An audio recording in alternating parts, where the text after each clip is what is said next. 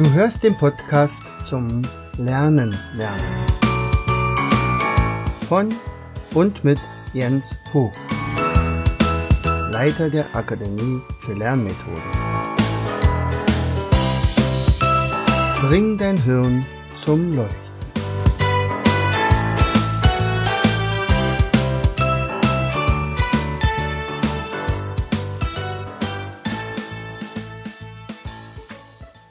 Hallo und herzlich willkommen zu einer weiteren Episode des Podcastes Bring dein Hirn zum Leuchten. Schön, dass du wieder dabei bist, lieber äh, Zuhörer oder Zuhörerin. Hier ist dein Jens und ich habe was Besonderes vor für euch. Und zwar in dieser Woche werden wir jeden Tag einen Podcast hochladen und zwar äh, mit Beiträgen aus dem vorigen Learn to Learn Kongress, den von 2019. Warum machen wir das? Ganz einfach aus dem Grund, weil wir uns so langsam darauf einstimmen wollen, was dann unsere Teilnehmer beim Online-Kongress 2020 erwartet. Dieser Online-Kongress beginnt nämlich am 1. September und geht dann bis zum 13. September.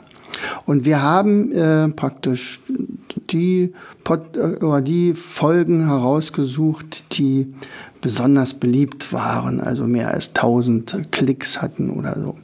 Ja, also lass dich überraschen, mit wem ich in den nächsten Tagen alles mich unterhalte. Herzlichst, dein Jens. Hallo liebe Kongressteilnehmer, schön, dass ihr wieder am Apparat seid, also hier an eurem Rechner und uns hier tatsächlich ausquetschen könnt, jedenfalls was, was das Wissen betrifft, rund ums Lernen. Und diesmal habe ich eine Expertin am äh, Rechner, äh, die uns ihr Wissen über Reflexe zum Beispiel äh, darbieten möchte. Es ist niemand anders als Silke Carsten. Silke Carsten, herzlich willkommen. Hallo, danke für die Einladung. Sehr gerne. So, Silke ist Coach für entspanntes Familienleben ohne Schulstress. Das hört sich sehr vielversprechend an. Ich kann mir vorstellen, dass jetzt am, äh, an den Rechnern sehr, sehr viele Leute sitzen, die genau dieses Problem haben.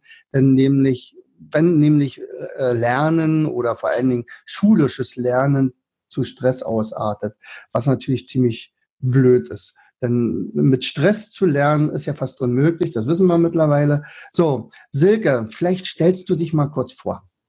Ja, also wie du gerade schon gesagt hast, mein Name ist Silke Carsten. Ich wohne mit meiner Familie in Bonn. Ich habe zwei Jungs, die sind jetzt 15 und 17 Jahre alt.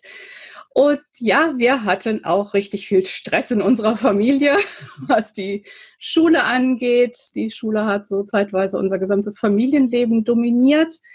Und bei meinen Jungs hat man bei beiden im dritten Schuljahr Leserechtschreibschwäche festgestellt. Und ähm, ja, das war auch für mich mit so Initialzünder, da mal etwas näher hinzugucken, ähm, wie ich meinen Kids helfen kann, weil ich dachte, okay, ihr habt noch ein paar Jährchen vor euch und ich möchte nicht, dass unser Familienleben so darunter leidet wie es zu der Zeit jedenfalls war und ähm, habe mich dann entsprechend weiter weitergebildet, ausgebildet und ähm, betreue inzwischen eben nicht nur die Kinder, sondern auch die Eltern. Das ist mir halt total wichtig, äh, wirklich beide mit ins Boot zu holen. Und äh, zu mir kommen Eltern meistens mit den drei Themen Selbstbewusstsein des Kindes, Konzentrationsprobleme und eben Leserechtschreibschwäche. Also, ähm, wie ist denn der Anteil? Eher Kinder oder eher Eltern? Naja, klar, die Eltern rufen mich an, meistens eben die Mütter, weil sie eben Probleme mit den Kindern haben oder weil die Kinder Probleme in der Schule haben. Ähm, ich coache auch die Kinder oder arbeite eben mit der Reflexintegration, die ich gleich vorstellen werde. Mhm. Aber meine Frage ist auch immer direkt, ob sie selber auch bereit sind, äh, mal hinzugucken, äh, was sie so dazu beitragen. Ja, na klar. Ähm, weil wir Eltern sind halt nun mal da mit dran beteiligt und an der einen oder anderen Stelle lohnt es sich wirklich mal hinzugucken und sich selbst mal zu hinterfragen oder eben auch sein eigenes Verhalten zu verändern. Also ich fand ja diesen Ansatz auch besonders spannend, äh, dass man sagt, okay, also wird jetzt diagnostiziert, ich habe jetzt LAS, ich habe Dyskalkulie, ich habe bin Negastheniker.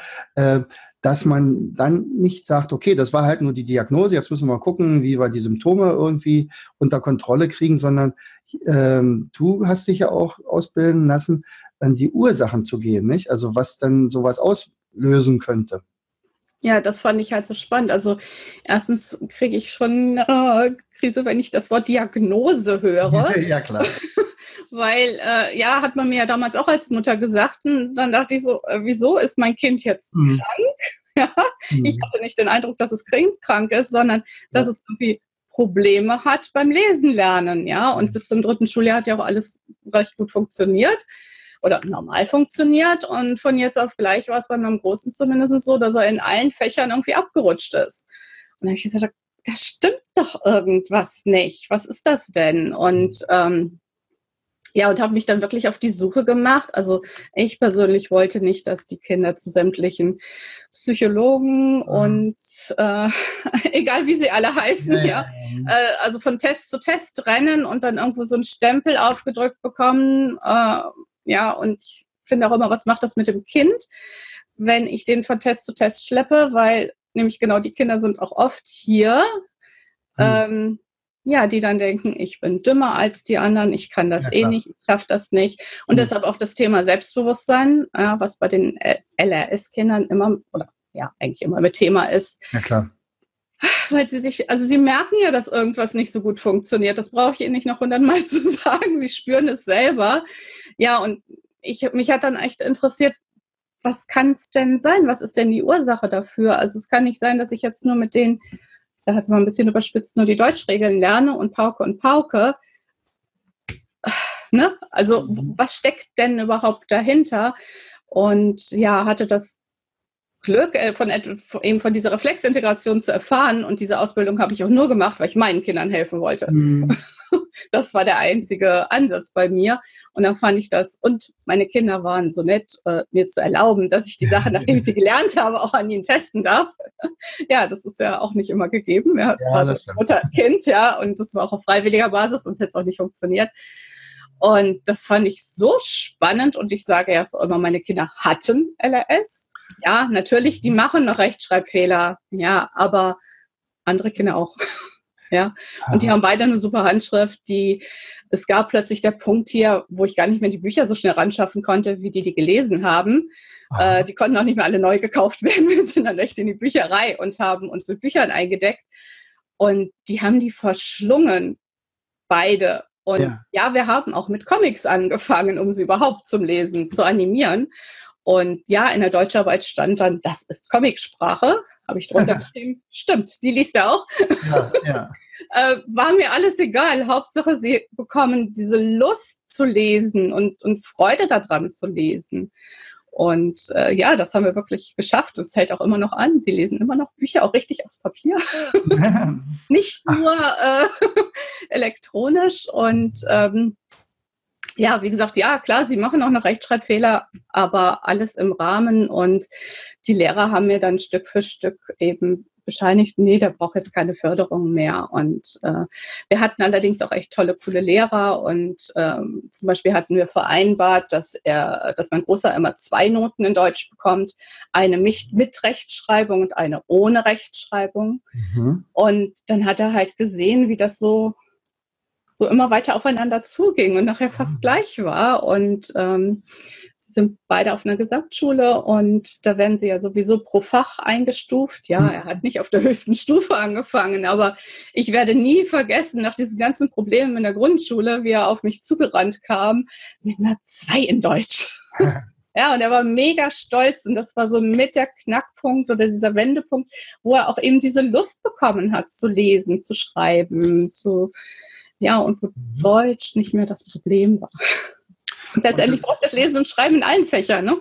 Ja, na klar, natürlich. Das ist ja das, das Handicap, was sie haben. Nicht, die sind ja vielleicht in Bio und in Geschichte super mhm. im mündlichen Bereich. Und so wie es dann ums Schreiben geht, dann können sie teilweise äh, nicht die Anforderung oder die Frage verstehen, weil es viel zu lange dauert, bis sie das dann mhm. entziffert haben. Und, und dadurch kommen dann natürlich etwas schwächere Noten oder Und das ist auch genau die Sorge, mit denen die Eltern genau. ja kommen, weil sie ja genau sagen, ey, das sind doch die Grundvoraussetzungen, die mein Kind können muss. Hm. Wie soll es denn weitergehen, wenn das nicht genau. funktioniert? Genau. Ne? Und ähm, ja, kann ich, also ist absolut berechtigt, diese, ja, diese Gedanken, diese Sorgen. Na klar. So, na dann verrat uns doch mal die Ursachen. okay, fangen wir doch einfach mal gemacht? an. Überlegen wir uns doch einfach mal, was müssen die Kinder können oder was wird von ihnen erwartet, wenn sie in die Schule kommen? Ich sage mal ganz platt, sie müssen still sitzen, sie müssen konzentriert arbeiten können, sie müssen, wobei sie gar nicht wissen, was das ist, ne? konzentrier dich mal. Ja, ja, ja. meisten Kinder ja gar nicht, was das eigentlich heißt. Mhm. Äh, sie müssen einen Stift halten können, und sie müssen mit den Augen gut arbeiten können, sprich diese Augenfolgebewegung äh, nachvollziehen können. Also auch äh, genau wissen, dass ich meine Augen, wenn ich lese, von links nach rechts bewegen muss und möglichst in einer Zeile bleiben muss und eben nicht so springe. Mhm. Genau, sie sollen also zuhören, sie sollen verstehen und das Ganze dann noch umsetzen. Mhm. So, also ich bin sechs oder manche auch fünf und dann auf Knopfdruck muss ich das alles können. Und ähm, ja, ich würde gerade gerne mal auf drei Sinne eingehen, nämlich das Hören, das Sehen und äh, ja, die Körperwahrnehmung. Ähm, ja, beim Hören fängt es ja eigentlich schon damit an, dass unsere Kinder lernen zu schreiben, wie sie es hören. Mhm. Ähm, manchmal schwierig. Ähm, also das heißt erstmal Grundvoraussetzung ist, dass sie überhaupt gut hören können. Das kann ich natürlich medizinisch abklären lassen. Aber die andere Sache ist auch, wie verarbeiten Sie das Gehörte? Mhm. Und äh, hören Sie die Laute alle? Hören Sie hohe und tiefe Töne? Ja, oder hören Sie zum Beispiel äh, D und T? Es versucht deutlich auszusprechen, aber in der. Alltagssprache sprechen wir das ja immer nicht so deutlich aus und hören Sie das wirklich als zwei verschiedene Laute. Mhm. Und äh, wenn Sie das gleich hören oder es für Sie gleich klingt, dann haben Sie auch keinerlei Veranlassung, diese Buchstaben unterschiedlich zu schreiben, ja, oder G und K. Ja. Mhm. Also es war bei meinem zweiten Sohn. Ich habe ihm nachher irgendwann gesagt, immer wenn du ein K schreiben willst, schreib ein G. es hat funktioniert. Es war nicht die perfekte Lösung, aber es hat funktioniert. Genau. Und ähm, ja, wir haben alle ein dominantes Ohr. Das ist meistens mhm. rechts. Und wenn mhm. es rechts ist und ich rechts den Laut wahrnehme, dann wird der ans Sprachzentrum in der linken Gehirnhälfte geschickt und verarbeitet und mhm. quasi entschlüsselt. Bei manchen Kindern ist aber das linke Ohr das dominante Ohr kann ich übrigens rauskriegen, indem ich dem Kind sage, weiß ich nicht, horch mal an der Türe, ob du mhm. im Nachbarraum was hörst und das Ohr, was an die Tür gehalten wird, ist dann das dominante Ohr. Und wenn aber jetzt links das dominante Ohr ist, dann wird der Schall praktisch umgeleitet. Der wird erstmal nach rechts umgeleitet und von dort aus dann erst ins Sprachzentrum in die linke Hälfte. Das heißt, es kommt schon an, aber natürlich so ein Stückchen zeitverzögert. Mhm. Und ähm, das kann bei mehreren Anweisungen oder bei ne, schon mal ein Problem geben. Äh, richtige Probleme haben die Kinder, gibt es auch, selten, aber es gibt es, wenn sie überhaupt kein dominantes Ohr haben. Dann können die Silben, die Laute mal so ganz quer laufen und dann ein Wort entstehen, was ganz konfus ist. Nämlich so, wie sie gerade die, die, die Silben oder die, die, die Laute eben hören. Höre ich das gerade rechts oder höre ich das gerade links? Ja? Mhm. Ähm, genau, also kann schon mal ein bisschen Chaos verursachen. Was was war? Nee, nee, ich wollte nur sagen, also für, für die Zuhörer jetzt, also äh, um, um rauszukriegen, wie, welches Ohr jetzt dominant ist, einfach mal, also ohne die Auflösung vorher schon zu sagen, nicht? Das ist ja mal, gehen sie ja ganz bewusst hin und sagen, ich stelle mich mal mit dem rechten Ohr, mit dem linken Ohr rein, sondern, also ich schicke die meistens immer raus, mache die Tür so ein bisschen auf und dann, sag, dann flüstere ich irgendwas und dann kleben sie natürlich mit ihrem Ohr an der Tür und dann machst du die Tür auf und dann siehst du ja ganz genau, ah, der steht mit dem linken Ohr und mit dem rechten Ohr. Genau. Oder stellt sich hinter das Kind und sagt was und ja, genau. in die Richtung, wo es sich dann dreht, ist auch ja, genau. das, das dominante genau. Ohr dann. Ne? Das also das kriegt man relativ leicht raus. Mhm. Genau, genau. Ja, dann das Sehen. Die Augen sind natürlich unglaublich wichtig, wenn ich lesen, schreiben und rechnen lernen will und überhaupt diese, diese visuelle Merkfähigkeit. Und da ist es ja natürlich zum einen wichtig, sehe ich überhaupt scharf. Und das ist etwas, was natürlich der Augenarzt testet. Aber der testet ja meistens abwechselnd das rechte und das linke Auge. Mhm. Und ähm, aber das reicht in der Regel nicht, sondern wir wissen, jedes Auge produziert ein eigenes Bild und diese Bilder müssen übereinander gebracht werden.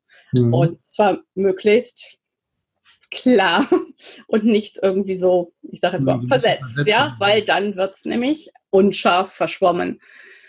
Und ähm, genauso ist es wichtig, als dritten Punkt beim Sehen, dass das Auge in der Lage ist, aus dem Nah- und Fernbereich schnell umzuschalten und schnell scharf zu stellen. Genau, Nah- und Fernbereich heißt also bei den Kindern, ich gucke aufs Heft oder auf, aufs Buch, habe den Nahbereich und gucke wieder auf die Tafel und muss wieder die Augen eben schnell im Fernbereich äh, scharf gestellt haben. Und ähm, ja, bei manchen dauert das halt ein Ticken. Mhm. Und das ist Zeit, die die, die Kinder echt äh, ja, brauchen. Und ähm, ja, vielleicht noch als Tipp, wenn der Augenarzt äh, feststellt, alles super oder ich habe die Sehschärfe festgestellt, das alleine reicht halt nicht.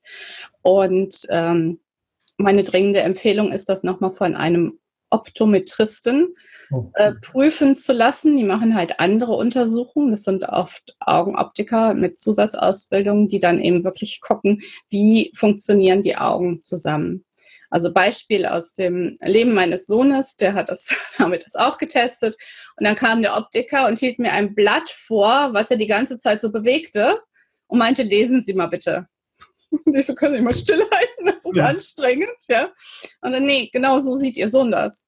Als ob sich das bewegen würde. Und das ist natürlich mega anstrengend. Ich muss mich ja. unglaublich konzentrieren, wirklich die Zeilen zu halten und die Wörter zu erkennen. Und dann habe ich begriffen, warum es wir jeden Abend so einen Stress hatten, weil er keinen Bock hatte zu lesen. Ja, klar. Hm. Und dann hat er eine spezielle Brille bekommen. Die hat er, weiß ich nicht mehr, ein paar Monate getragen. Und dann mhm. war es okay. Aha. Also diese Brille ist sozusagen abgeändert.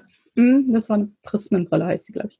Mhm. Also spannende Dinge, die man oft nicht weiß und ähm, die einem leider auch nicht alle Augenärzte verraten. Also die Leute heißen Optometristen. Ja, genau. Noch nie gehört. Genau. Schon ja, kennt man auch erst dann, wenn man sich damit beschäftigt ja, hat. Ja, also klar, natürlich. Vorher auch nie gehört. Ich hatte nur den Tipp bekommen, gehen Sie mhm. mal dahin und äh, okay. da kam das raus. Okay, genau, das war das Dritte, was sehr wichtig ist, ist das Gleichgewicht zu halten. Mhm.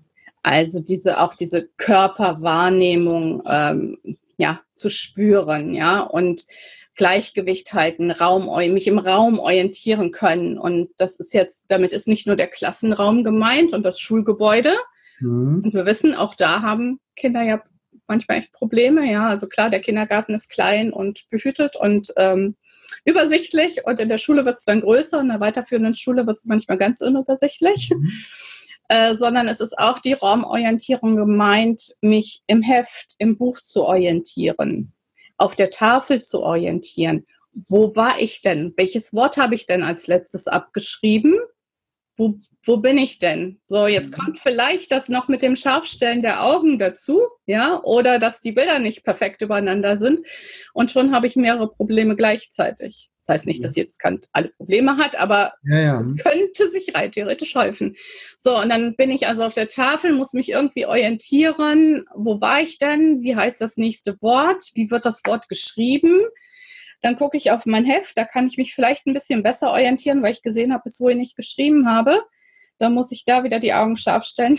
In der Zeit haben die Kinder manchmal vergessen, was sie schreiben sollen, ja? Mhm. Alltag.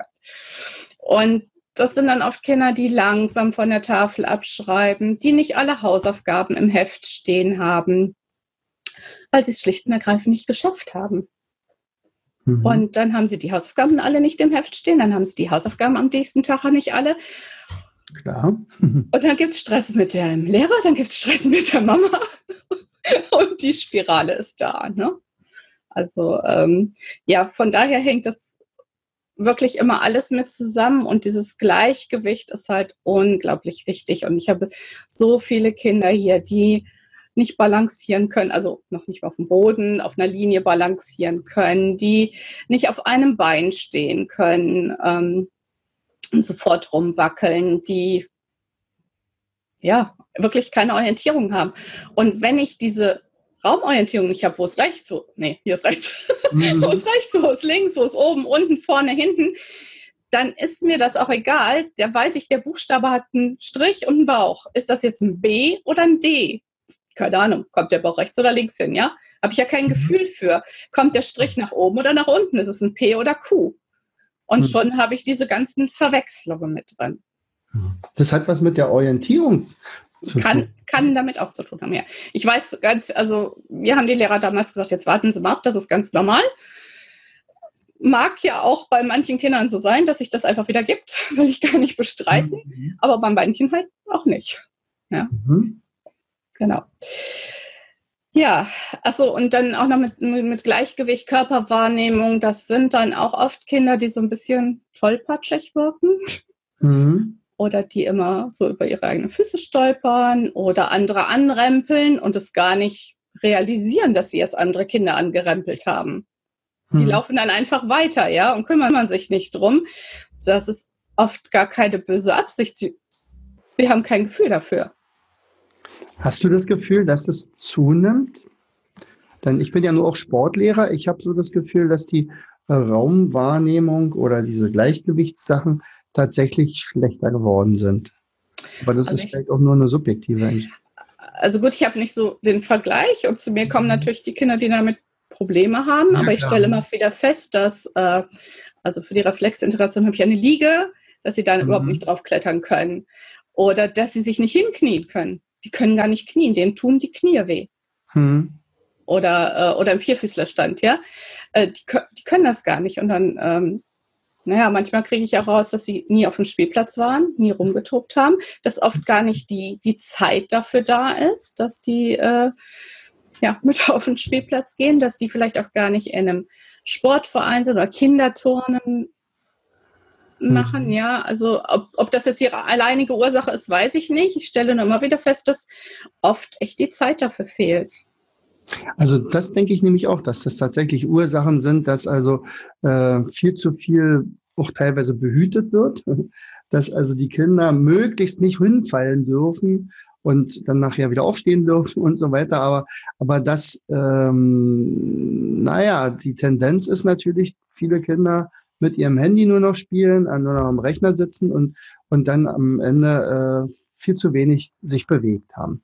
Also, ja, und das nimmt halt immer mehr zu. Ne? Ja, ja, also und gleichzeitig gibt es halt eben auch die Kinder, kommen wir jetzt gleich drauf, die es eben nicht können. Also ich weiß, im äh, ersten Schuljahr hatte mein besagter Sohn mhm, eine ja. Bemerkung ins Sport, also da bekommen die ja noch keine Noten, aber eine Bemerkung drin stehen, dass er, äh, ich weiß nicht mehr, wie es formuliert war, auf jeden Fall motorisch nicht gut wäre. Und es ist mhm. eigentlich eine Sportskanone, ja. Und der hat immer total gerne Sport gemacht. Und dann habe ich die Lehrerin gefragt, was denn jetzt das Problem sei. Ja, er könne ja kein Hampelmann.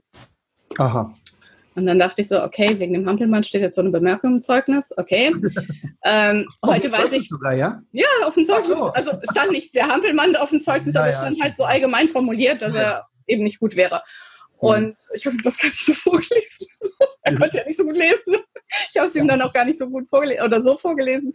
Und heute weiß ich, warum er den Hampelmann nicht konnte. Ja? Mhm. Er hatte eben da einen frühkindlichen Reflex noch aktiv und äh, konnte seinen Oberkörper und den Unterkörper gar nicht getrennt voneinander bewegen, also mit unterschiedlichen Bewegungen. Das war der Grund. Genau. Das ist ja jetzt im Prinzip das Stichwort. Jetzt kommen wir richtig an die Ursachen. Also wir wissen jetzt, äh, woran das alles liegen kann mit, dem, mit den Sinnen. Ne? Also sehen, hören und diese Gleichgewichtssinn.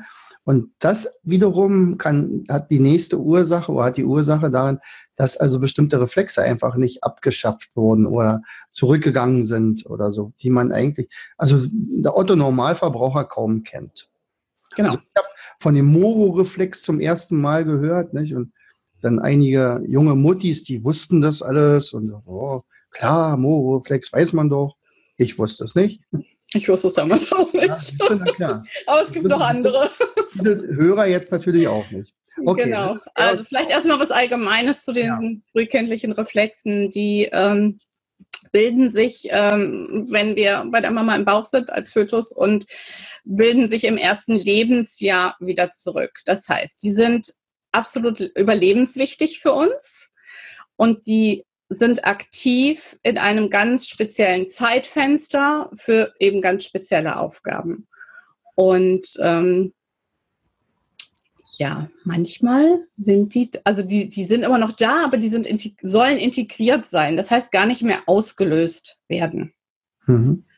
Manchmal ja, spielen sie uns einen Streich, sagen wir es mal so, mhm. und sind aber noch aktiv oder sind teilweise aktiv. Und ähm, das heißt, es werden über bestimmte Reize Bewegungen ausgelöst, die einfach automatisch ablaufen, die ich gar nicht willentlich beeinflussen kann. Das mhm. ist ja auch ihre Aufgabe am Anfang. Ja. Und dann soll es ja eben dazu übergehen, dass ich mich ganz bewusst bewegen kann. Also wenn ich mir ein kleines, frisch geborenes auf der Wickelfläche vorstelle, die bewegen ihre Ärmchen, ihre Beinchen äh, kreuz und quer und das sieht ganz süß aus. Und das ist ja keine bewusste Bewegung, die sie steuern. Aber im ersten Lebensjahr weiß ich ja, okay, irgendwann sie liegen, sie können sich drehen, irgendwann können sie in den Vierfüßlerstand, äh, dann, oder erst robben sie noch den Vierfüßlerstand, dann fangen sie an zu krabbeln, irgendwann ziehen sie sich hoch, überwinden die Schwerkraft und irgendwann fangen sie dann an zu laufen. Und das ist ja eine sehr bewusste und gesteuerte Bewegung.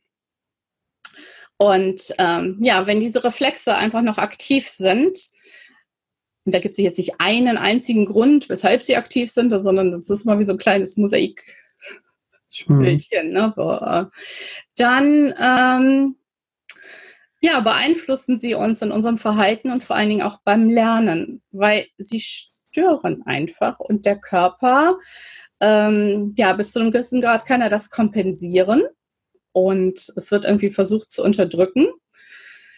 Manchmal werden sie aber eben auch wirklich so ausgelöst, dass es einfach diese Bewegung ablaufen, ja. Und ähm, bleiben wir mal bei dem Beispiel eben bei dem Moro-Reflex. Das ist ein äh, ja, Stressschutzreflex. Äh, und der wird ausgelöst über einen Reiz, entweder über Geräusch, über eine Berührung oder über Licht. Ist überlebensnotwendig, also zum Beispiel nach der Geburt der erste Schrei ist ausgelöst durch den Moro. Ne? Also das Kind kommt raus, es hat plötzlich eine andere Umgebung, äh, es wird berührt, es ist plötzlich viel heller als im Bauch von der Mama und der wird ausgelöst. Also wirklich überlebenswichtig. Wenn ich aber in der Schule sitze und vielleicht ein äh, sehr weißes Blatt vor mir habe, dann könnte das das Kind schon wieder blenden, wenn der Moro noch aktiv ist. Und dann mhm. kann ich nicht richtig lesen. Mhm. Oder ähm, diese tausend Geräusche, die so im Klassenraum sind. Wenn der Moro aktiv ist, dann ist der Körper ja praktisch immer in so einer Halb-Acht-Stellung. Passiert jetzt was? Muss ich aufpassen? Ne? Und das ist echt Stress. Das heißt, die Stresshormone werden ausgeschüttet, der Blutdruck steigt, der Herzschlag steigt, ja. Und äh, das sind alles jetzt nicht so die ähm, die Umgebung, in der ich gut lernen kann. Weil ich ja ständig, also der Körper, ne, das läuft natürlich unterbewusst ab, aber äh, ständig geguckt wird, ist hier irgendeine Gefahr. Die Gefahr könnte auch sein, dass der Lehrer ganz gut gemeint oder die Mama bei den Hausaufgaben die Hand auf die Schulter legt und sagt, komm, wie weit bist du denn? Das schaffst du schon. Mhm. Oder was auch immer sagt. Aber alleine diese Berührung kann bei einem Kind schon Stress auslösen. So, und wenn der Körper ständig damit beschäftigt ist, abzuchecken, ob jetzt hier irgendwie gerade Gefahr in Verzug ist, mhm. ja, kann ich mich da noch konzentrieren? Eigentlich nicht, oder? Nee, nee. Der Körper ist mit was ganz anderem beschäftigt mhm. und hört tausend Geräusche und alles Mögliche nämlich wahr, weil es könnte ja was Schlimmes sein. Blöd. Ja, das ist blöd. Ähm, anderes Beispiel, die Greifreflexe. Wir wissen, wenn wir einem Baby äh, so ne, den Finger in die Hand geben, greift das Baby ganz feste zu und hält sich fest. Mhm. Ganz süße Bewegung. Äh, wenn diese Reflexe noch aktiv sind und ich gebe dem Kind einen Stift oder Besteck in die Hand, mhm. dann fasse ich da ganz feste zu. Und manche Kinder halten den Stift wirklich so Ja, ja. hm. und versuchen so zu schreiben, was sehr anstrengend ist. ähm, das heißt wirklich, diese Stifthaltung ist unglaublich wichtig und auch nicht nur die Haltung, sondern wie fest sie den Stift halten. Mhm. Und die Kinder, die eben diesen, diese Reflexe noch aktiv haben und den Stift eben so ganz, ganz festhalten, die drücken in der Regel auch sehr feste den Stift auf. Ganz ehrlich, mach das mal. mach das mal fünf Minuten, zehn Ja. Minuten. Ich sag dir Super. nach, du hast ein paar Minuten keine Kraft mehr. Ja. Du kannst einfach nicht mehr. Das Handgelenk tut weh. Es ist mega anstrengend. Mhm. Das heißt, in- eine gewisse Phase können die Kinder das auch noch kompensieren. Entweder, weil sie es im Kindergarten zum Beispiel total vermeiden, weil sie ja merken, hm, das kann ich nicht so gut. Mhm. Das ist mir immer besser, ja. Äh, also ich hatte hier ein Kind, was das Malen komplett verweigert hat. Hm. Und als der mir das erste Bild gemalt hat, ähm, musste ich nachher beschriften, was was ist, weil ich es überhaupt nicht erkannt habe. Er, er konnte es nicht, er wollte es nicht. Und ich war eigentlich froh, dass er überhaupt einen Stift in die Hand genommen hat, damit ich sehen konnte, ja. Mhm. Ähm, naja, und wenn das eben so anstrengend ist, dieses Schreiben, irgendwann müssen die Kinder halt mehr schreiben, meistens spätestens im dritten Schuljahr. Ja, und dann kann ich einfach nicht so viel oder ich schaffe nicht so viel, weil Mhm. ich ja so fest aufdrücke, das dauert ja alles viel länger. Mhm. Und das ist zum Beispiel auch eine Sache, mit der ganz viele Eltern kommen, die sich eben Sorgen machen, weil die Schrift entweder gar nicht zu entziffern ist, Mhm. ähm, weil es alles so lange dauert. Jetzt erinnern wir uns an das Abschreiben von der Tafel. Ne? Mhm. Orientierung, wo bin ich auf der Tafel, äh, Scharfstellen der Augen, dann bin ich wieder im Heft, so, und dann fasse ich den Stift so an und schreibe ganz langsam und feste. Habe ich noch weniger, habe ich noch weniger Hausaufgaben da stehen. ja, manche Kinder hören irgendwann auf und schreiben gar nichts mehr. Ne? Ja, na klar. Also sie verweigern regelrecht. Ja, ja. Ich habe da auch ein, zwei Schüler bei mir im Unterricht, also die sehe ich sogar vor mir jetzt gerade. Also sagten sie, nimm doch mal den Stift. Ja, mache ich gleich. Hm.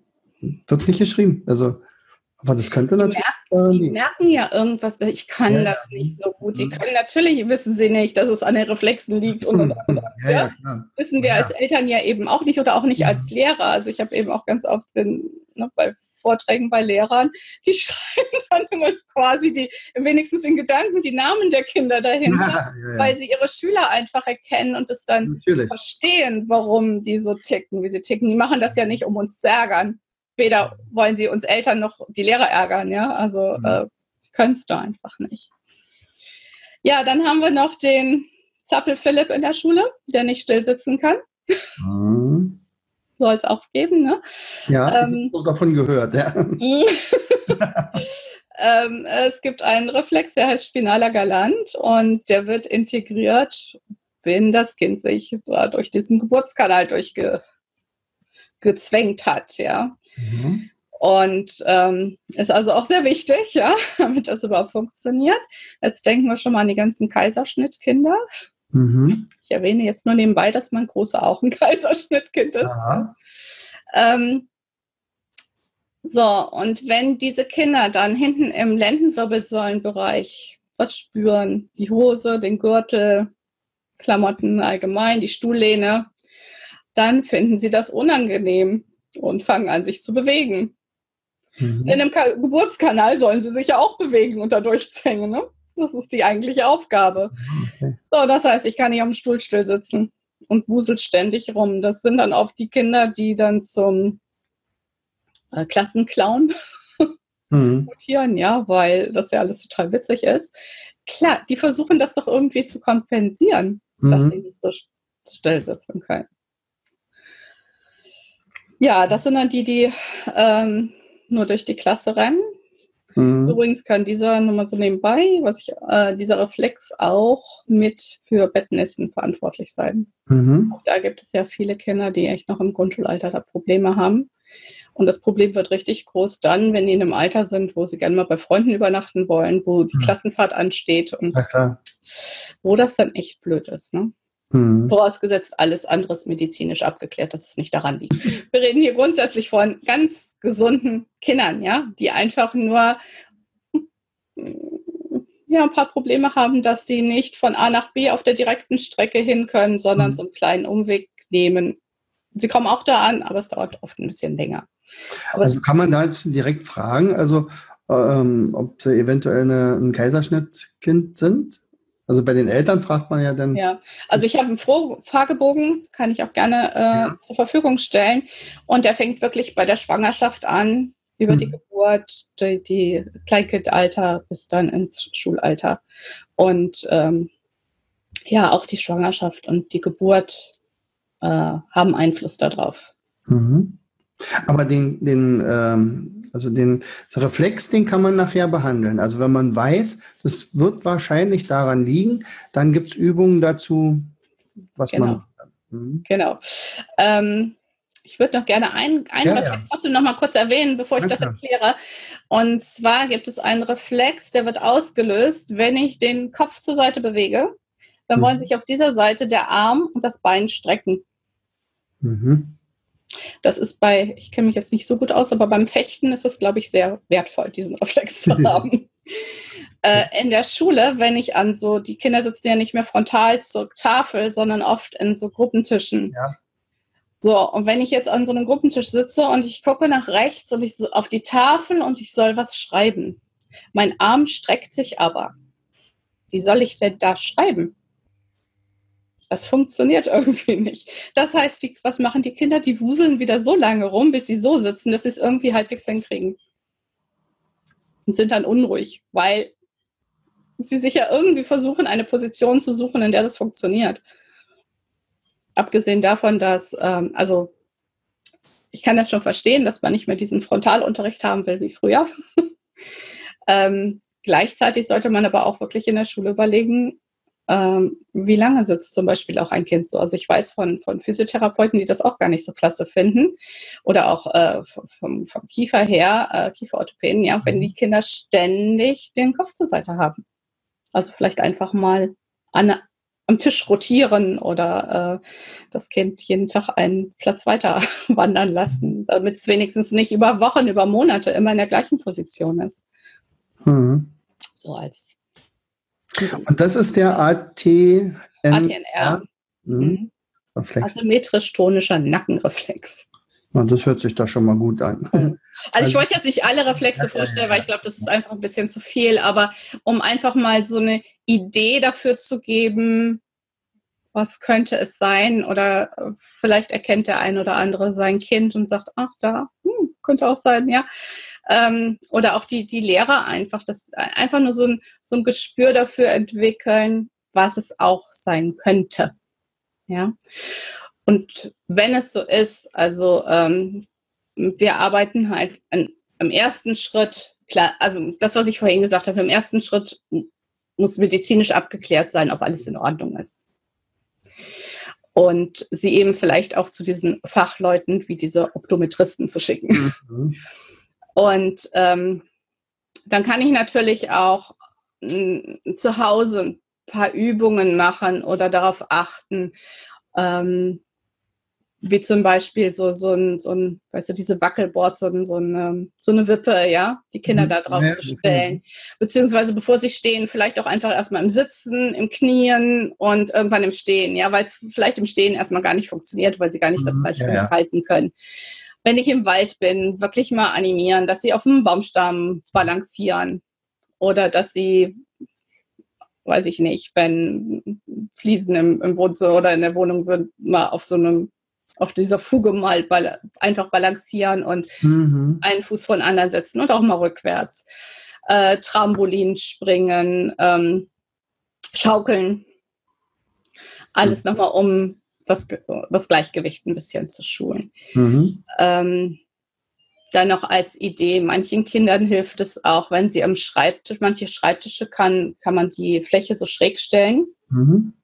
Auch das hilft manchen Kindern. Es gibt auch Kinder, die gerne im Liegen oder im Stehen überhaupt schreiben und mhm. arbeiten. Ich habe das früher nie verstanden. Ich weiß nämlich, meine Freundin, die hat immer gelegen, auf dem Teppich gelegen und ihre mhm. Hausaufgaben gemacht. Ich habe das nie begriffen. Wie kann man, also ich fand das total unbequem. Wie kann man da mhm. liegen und schreiben? Ja. Es gibt Kinder, ja, da funktioniert das, weil dadurch eben bestimmte Reflexe nicht ausgelöst werden. Gut, ob das jetzt im Klassenraum realisierbar ist und während einer Klassenarbeit, mal im Raum hm, stehen, okay. aber, aber zu Hause vielleicht, ja.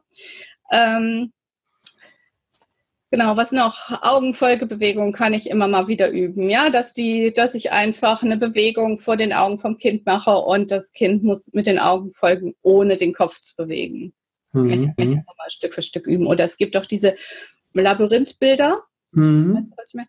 Und äh, ne, dass man einfach mal erstmal nur eine Linie hat, die man mit den Augen verfolgt, dann mit dem Stift verfolgt. Dann habe ich nämlich auch direkt diese Auge-Hand-Koordination. Ja, also da gibt es schon Übungen äh, oder Ideen, was man zu Hause einfach mal mit den Kindern machen kann.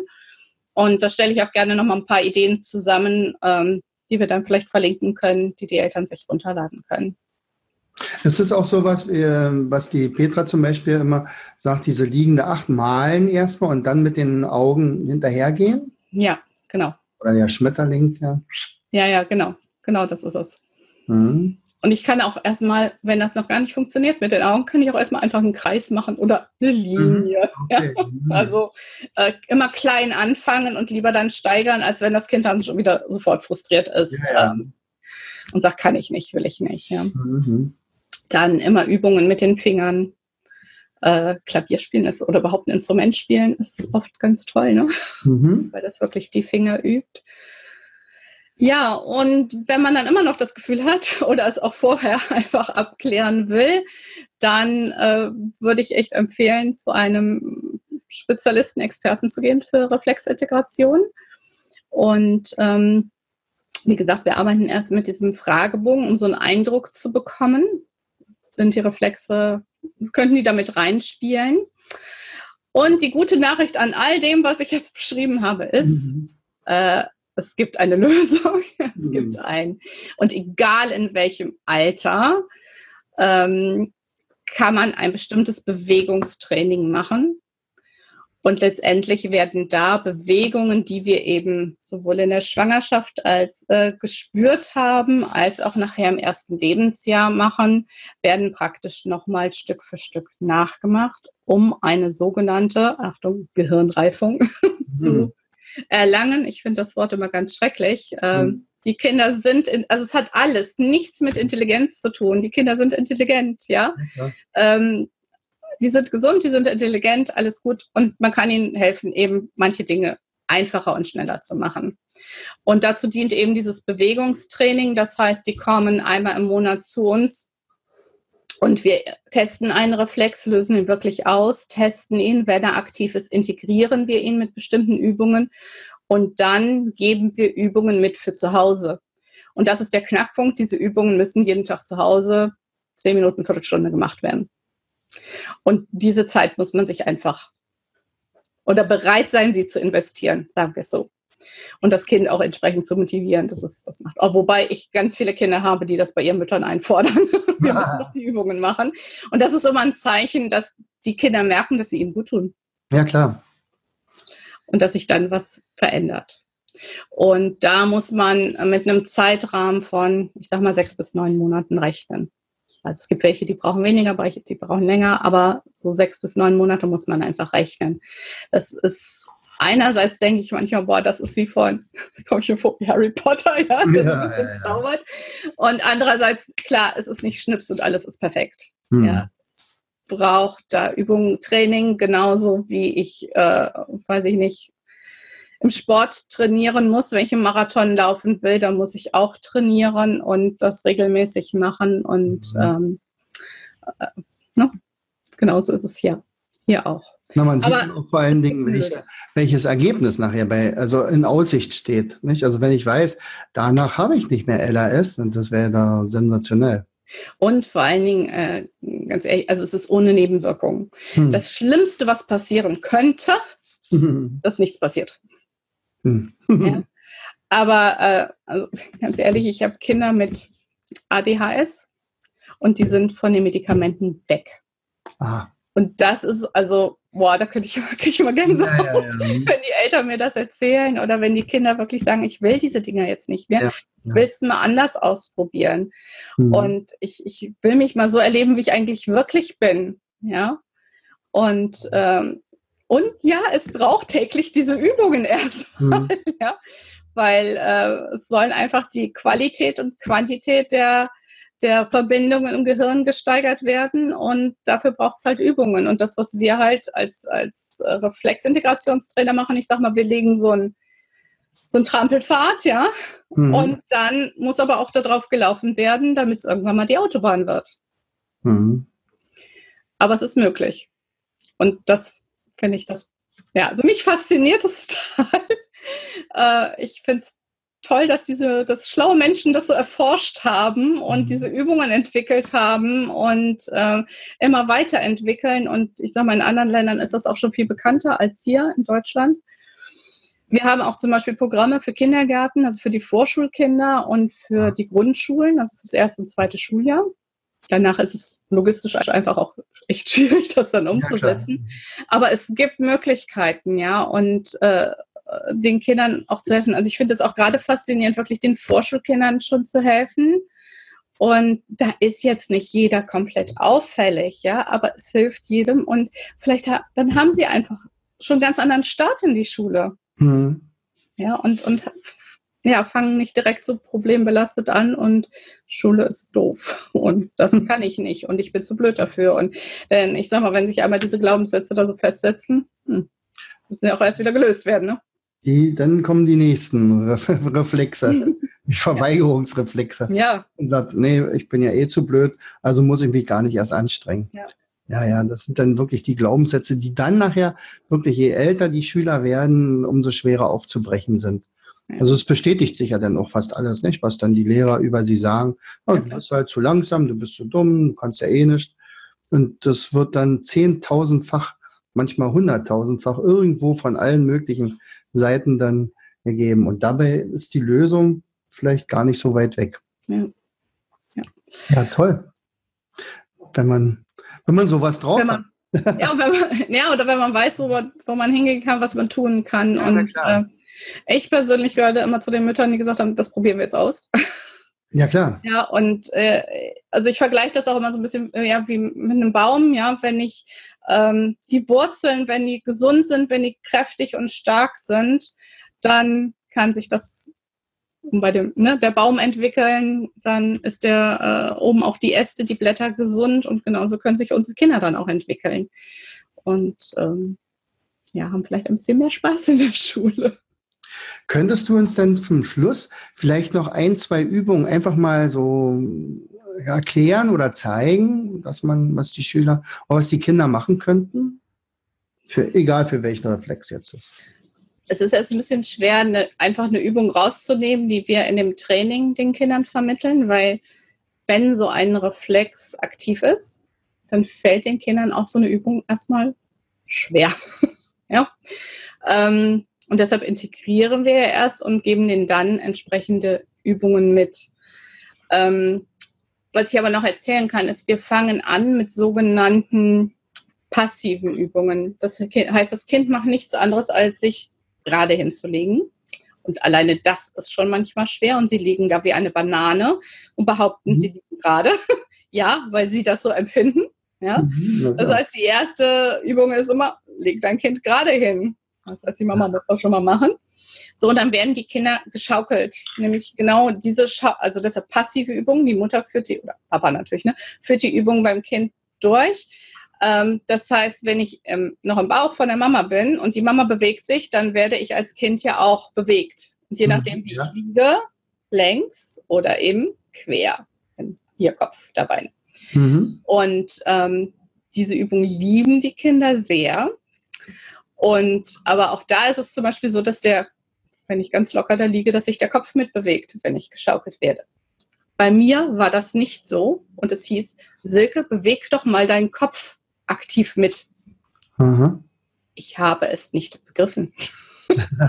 ja, ich habe nicht begriffen, wann muss ich den Kopf jetzt wirklich nach vorne bewegen, nämlich dann, wenn ich nach vorne gezogen werde, ja. Mhm. Und von daher ist es jetzt auch echt schwer, so eine, so eine Übung einfach zu nennen und denn dann können sie die Kinder nicht, weil der Reflex ja vielleicht gerade offen ist. So. Ja? Mhm. Ähm, aber das, was ich vorhin gesagt habe, und da stelle ich eben ein paar Übungen zusammen und ähm, was man einfach grundsätzlich im Alltag mit den Kindern integrieren oder nicht integrieren, sondern einfach machen kann. Und wirklich Sport, Spielplatz, Sportverein, Toben. Bewegung, Toben. Hm. Ganz wichtig. Ganz Trampolin springen. ja, ja, bitte. Meine, meine kleine zwei, mein ja doch Enkelin, zwei Jahre alt, die springt jetzt mittlerweile auch schon im Trampolin, fällt natürlich laufend hin, aber das ist eine große Freude für sie. Ja, guck mal, den Kleinen, denen ist das egal. Ne? Oder wenn die laufen lernen, die gehen zwei Schritte, fallen hin, stehen auf und rennen weiter oder gehen weiter, ja. Und was machen wir? Wir sagen, oh, super, komm, probier nochmal, mach weiter. Hm. Ja, und weil was in der Schule nicht funktioniert, dann motivieren wir sie leider nicht mehr so. Ja, ja. Oder wir, wir sagen, komm, das schaffst du, ja. Und für die Kinder ist das Stress. Hm. Also wir meinen das vielleicht gut und wollen sie motivieren und gleichzeitig stressen wir die Kinder unglaublich und wissen es noch nicht mal. Ja, aber man kann was, man kann was tun und es ist ein letztendlich ein einfaches Bewegungstraining. Also es ist immer wieder faszinierend, mit welch einfachen Bewegungen ähm, solche Effekte rausgeholt werden können. Prima. Genau. Und du hast mir uns ja versprochen, ähm, dass du uns was zusammenstellst. Mhm. Ja, also ich muss mal gucken. Ähm, ich, wir arbeiten ja sowieso zusammen und ich werde mal gucken, ob ich vielleicht für diese vier Reflexe bis zum Kongress äh, noch diese vier Mindmaps fertig kriege. Also für jeden Reflex eins. Ich kann ja mal eins zeigen. Mal sehen, ob ich das jetzt hinkriege. Das würde dann also so ungefähr aussehen. Ähm, also ach du Schreck, Mo-Reflex, geht ja um, um den Schreck, diesen Schreckreflex. Sehr cool, äh, ja. Da könnte man ja dann äh, den Eltern ohne weiteres auch mal so einen Hinweis geben, guck mal, so ungefähr äh, sieht das aus. Und ganz häufig ist es so, also mit, alleine mit dem äh, Mindmap äh, haben wir schon etliche Eltern gehabt, die gesagt, ja, da finde ich mein Kind wieder. Genau das ist es. Im Sondern Übrigen auch, finden sich auch manche Eltern dort wieder. Ja, sicher. Meistens ist ja das, ne? Das ja, Nur ja. wir haben es halt gelernt, das alles gut zu kompensieren und zu hm. überspielen, ja. Ähm, ja, aber wie gesagt, sind auch bei uns Erwachsenen, sind die Reflexe noch aktiv und ähm, wir können auch was für uns tun. Ja, klar. Also, Silke, vielen, vielen Dank für all die vielen Informationen, die, uns, die du uns geliefert hast. Also, sehr, sehr gerne. wirklich ganz, ganz vielen Leuten helfen konntest und dass das sich einfach rumspricht. Er sagt, Mensch, das gibt einfache Lösungen für, ja, ein, ein häufiges Problem, nicht diese Hyperaktivität, diese äh, nicht schreiben wollen, nicht lesen können und so weiter. Man, ja, ja manchmal sind die einfachen Dinge die ja. die wirklich spannenden, finde ich. Ja, ne? das ist ja auch so. Ja. Also, hab vielen, vielen Dank. Sehr, sehr gerne. Danke für die Einladung. Bis bald. Tschüss. Ciao. Tja, das war eine weitere Folge von unserem Kongress von 2019. Wichtig ist also zu wissen. Ich hoffe, du bist auch beim neuen Kongress dabei. Der beginnt ja am 1.9. und endet am 13.9. Ähm, und die Interviewpartner, die ich in dieser Woche dir zeige oder vorstelle, ähm, die werden auch in der Regel beim zweiten Learn-to-Learn-Kongress dabei sein. Es kommen aber noch deutlich mehr dazu. Also ich habe super tolle neue Referenten dazu gewonnen. Wir hatten einen riesen Spaß. Ich habe ähm, eine Spieleerfinderin, die über 100 Spiele schon für Ravensburger und Schmidt-Spiele hat. Ich habe eine Mentaltrainerin, die die super äh, erfolgreichsten Sportler zum Beispiel trainiert und jetzt ehrenamtlich Kinder trainiert. Und äh, viele, viele weitere. Also ich will auch nicht zu viel verraten. Geh einfach auf die Landingpage und gucke, wer sich dort alles in unserem Learn-to-Learn-Kongress versteckt. Ich wünsche dir viel Spaß bei unserem zweiten Learn-to-Learn-Kongress. Herzlichst, dein Jens. Du hörtest den Podcast Das Lernen lernen. Bring dein Hirn zum Leuchten. Von und mit Jens Vogt, Leiter der Akademie für Lernmethoden. Gerne lade ich dich ein, uns auf unserer Seite zu besuchen. Klicke einfach auf www afl-jv.de. Hier findest du weitere wertvolle Hinweise, die dein Lernen leichter machen. In unserem Shop www.mindmaps-shop.de wirst du viele praxiserprobte Produkte rund ums Lernen finden. Bis zum nächsten Mal. Dein Jens.